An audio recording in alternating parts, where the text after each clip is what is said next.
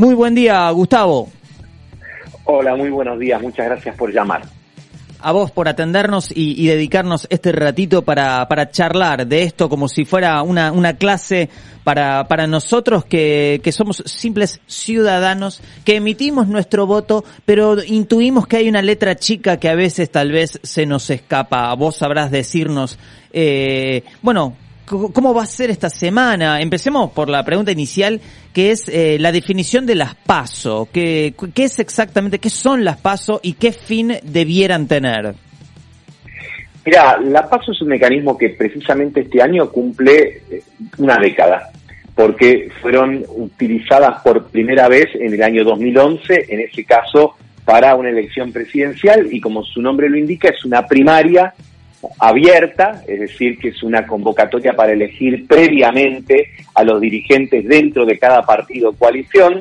¿eh? Por eso se dice que es abierta, porque pueden votar todo el mundo, debe votar todo el mundo, porque la última O es de obligatoria, y simultánea es para que cada uno vote en la coalición a la que quiero pertenece y no se mande la picardía de querer votar en otra fuerza para generar algún tipo de influencia negativa. Entonces, es un mecanismo de, de preselección de dirigentes para que compitan en la elección definitiva que va a ser en noviembre. Y en este caso, a diferencia de otras oportunidades, hay mucha competencia interna.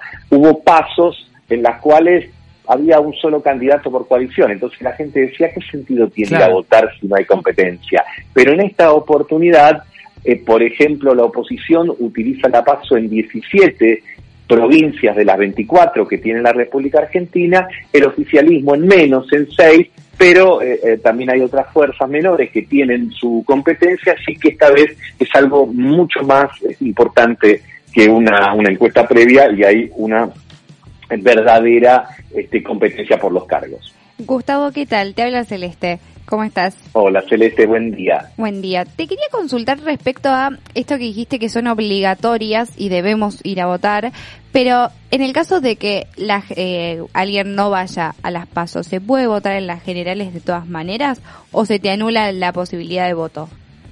No, no, no.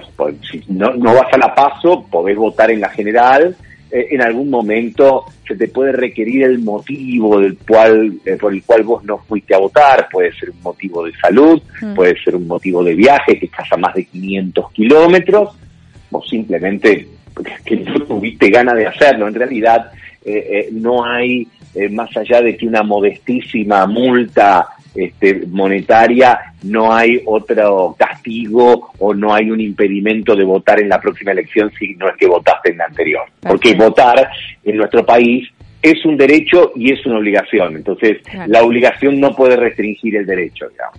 Perfecto. Hola Gustavo Ray, te habla, ¿cómo andás? Hola Ray, ¿cómo estás? Bien, te hago una pregunta. ¿Qué más se juega además de la integración legislativa? Está bien la pregunta, porque lo formal es que elegimos diputados y senadores, ¿eh? y en las provincias también se eligen legisladores provinciales, etcétera. Pero esa es la parte que, vaya si es importante, pero a la vez es formal, porque siempre toda elección tiene como un contenido plebiscitario. También de alguna manera, cuando la gente vota, está votando su grado de aprobación o desaprobación respecto del gobierno de turno, está expresando un estado anímico, inclusive en las últimas semanas, por lo que ha pasado en elecciones provinciales, de alguna manera también medís el humor de la sociedad con la dirigencia política. Y cómo lo medís tiene que ver con la pregunta anterior. Lo medís por el nivel de participación. Vos fijate que eh, en las últimas elecciones que se hicieron este año en distintas provincias, en Jujuy, en Salta, en Misiones, en Corrientes, en la ciudad de Río Cuarto, en Córdoba, en realidad viene participando un poco menos de gente de las elecciones anteriores. Mm. En las primarias aproximadamente eh, eh, vota entre el 72 y el 77% de la población. Y en las que se han realizado este año viene votando entre el 60 y el 70% de la población según los casos y cada provincia. ¿Qué puede señalar esto? Bueno, quizás esté explicado por algunos temores de la gente de ir a, a los colegios concurridos y contagiarse, esto podría ser los meses anteriores, pero también puede ser cierto fastidio, cierto desgano, indiferencia o algo de bronca respecto a la dirigencia política en general. Claro, yo escuché, por lo menos en Córdoba, que muchos se iban a anular el voto por una cuestión de que si hay una cantidad de, votos anulados, no servirían las elecciones. ¿Eso es cierto? No, no, no, no. Vos fíjate que en el año 2001 eh, hubo un, un bajo nivel de participación, quizás el más bajo de la historia, y también hubo una enorme cantidad de votos anulados, pero sin embargo las elecciones son válidas igual, ¿eh? mientras no haya eh, motivos para sospechar de la transparencia del comicio, de la limpieza de, las elecciones, es decir, si no hubo trampa, si no hubo defectos este, eh, formales o de fondo en la elección, por menos gente que vote tiene fuerza y validez igual. Está bien. ¿Y cómo se ve a nivel internacional las PASO? ¿Cómo, cómo se lee? Bueno, la PASO es un mecanismo que, que, por supuesto es muy particular, es muy nuestro. Eh, en muchos este, eh, países este, lo que sucede es que la, la, posibilidad de elegir este, em, los candidatos es algo que eh, eh, eh, que se deja cada partido, es decir, el Estado no interviene. En nuestro país el Estado dice, señores, todos los partidos políticos tienen que elegir a sus candidatos bajo estas reglas. Las pasos se hacen todas el mismo día, con estas este, características, para después participar de la elección general en la paso, los partidos tienen que sacar por lo menos el 1.5 este, por ciento de los votos y si no, no participar. Bueno, eso en otros estados sería visto como algo este, como una intromisión del Estado en la vida interna de los partidos que, de acuerdo a esos países, tienen el derecho a elegir cada uno a sus candidatos de la manera que quiere. Si lo quiere elegir por elecciones internas, lo hacen por elecciones internas, y si lo quisieran elegir por sorteo, lo hacen por sorteo, exagerando lo digo. Entonces, este, eh, son formas, de hecho en la Argentina, como yo mencionaba recién, es una ley que se aprobó en el año 2009 y recién entró en vigencia con la elección del 2011. Así que antes cada partido elegía con otros mecanismos y otros procedimientos. Bien, eh, Gustavo, contando un poco con tu experiencia, eh, bueno, como director de la carrera de ciencia política y toda la, experiencia profesional que tenés, sé que no sos adivino del futuro, pero ¿cómo, ¿cómo estás viendo esta recta final en este caso, después de tanta puja, tantas idas y venidas? Eh, algún que otro escracho. ¿Qué, qué nos depara esta semana y cómo ves eh, a, priori estas pasos? Mira, da la impresión que el mapa del Congreso es decir, la composición de las cámaras en diputados de la nación y en senadores de las provincias, no va a cambiar demasiado. Sí, obviamente, algunos diputados, algún bloque tendrá algunos diputados más, otros tendrá algunos diputados menos, lo propio pasará en la Cámara Alta, pero da la impresión de que tenemos una elección donde las dos coaliciones van a estar ahí bastante cerquita una de la otra y probablemente, como en toda elección legislativa, algunas terceras fuerzas de ciertas provincias o de la ciudad tengan algún protagonismo adicional. Por lo tanto, la pregunta es, bueno, si no va a haber grandes cambios, ¿qué sucederá después?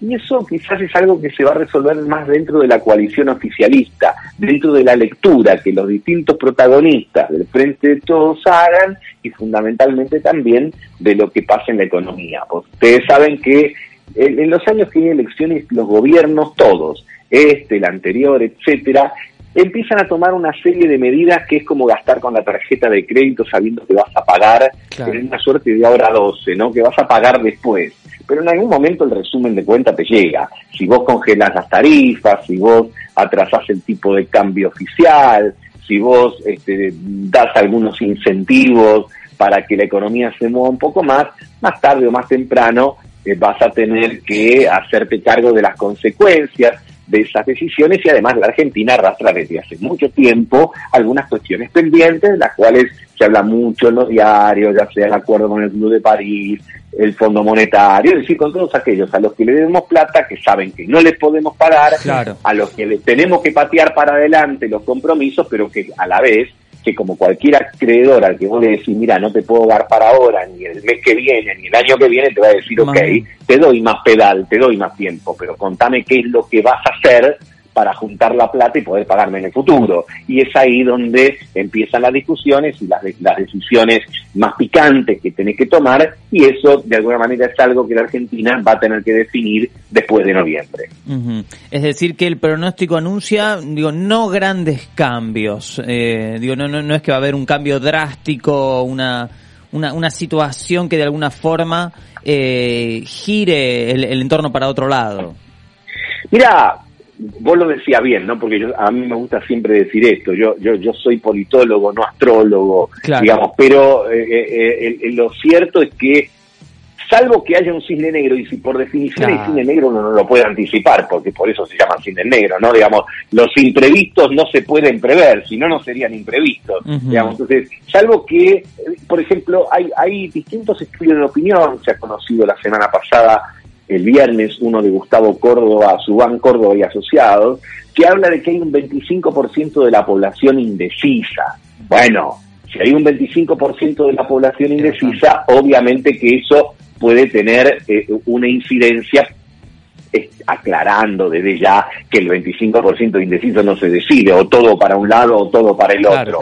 Se distribuye, pero la forma en la que se distribuya, bueno, puede tener alguna incidencia. Pero repito lo mismo, hoy en la Cámara de Diputados el Frente de Todos tiene 119 de los 257 que hay y Juntos por el Cambio tiene 115. Y a lo mejor alguno suma 4 o 5 diputados, el otro pierde 3 o 4, pero probablemente eso en el Senado se invierta y el que ganó en diputados pierda algunos senadores. Entonces, ¿sabes lo que me parece que va a pasar? Que en la noche del domingo todos van a tener su explicación y su interpretación de por qué les fue bien. Entonces te va a decir, no, a mí me fue bien porque yo tengo tres diputados más. Y otro va a decir, no, nosotros tenemos dos senadores. Y otro va a decir, sí, pero nosotros ganamos en una provincia en la que perdíamos. Y otro va a decir, no, pero a nivel nacional, bueno, vas a tener una guerra de interpretaciones porque en la vida, la política no es diferente a la vida. Y en la política y en la vida cada uno argumenta en función de sus gustos y de sus intereses. Entonces, este, eh, ¿Las pasos, Gustavo, marcan lo que van a ser las generales o puede ser que los resultados se puedan invertir un poco en las generales después? Sí, no, puede ser. De hecho, de, hecho suele suceder, suele suceder, cuando vos tomás las tres últimas primarias, eh, eh, la del 2015, la que era presidencial, la del 2017 intermedia y la del 2019 presidencial, vas a notar una característica, que es que el, peronismo, las fuerzas afines al peronismo, con el nombre que tengan, Frente para la Victoria en su momento, Frente de Todos ahora, en la paso suele hacer este, una buena elección, pero no suma muchos votos en la, en la elección siguiente, en la general. Y a la inversa, Cambiemos, Juntos por el Cambio, Juntos, como se llame ahora, suele sacar más votos en la general que en la paso. Que haya sucedido antes no quiere decir que vaya a suceder ahora, pero digo que en esas tres elecciones pasa eso, con lo cual señalo que hay alguna modificación, porque en la general participa un poco más de gente, porque a lo mejor algunos que son indiferentes, dicen, ah, no, pará, pero si puede ganar fulano, entonces voy a hacer el esfuerzo a votar porque yo a ese o a esa no me la banco. Entonces tienen un comportamiento distinto, con lo cual señala que las elecciones también hacen un proceso dinámico que tiene sus modificaciones, que tiene sus cambios, y bueno, por lo tanto, este, hay que estar atento a que en dos meses, donde a lo mejor eh, eh, en otros países no es tanto, pero en el nuestro es mucho, mm. pueden pasar cosas que muevan el amperímetro. Claro, sí. Eh, Gustavo, una pregunta que ha estado en boca de todos y quiero saber tu opinión puntual, ¿no? ¿Qué opinás del Olivos Gate?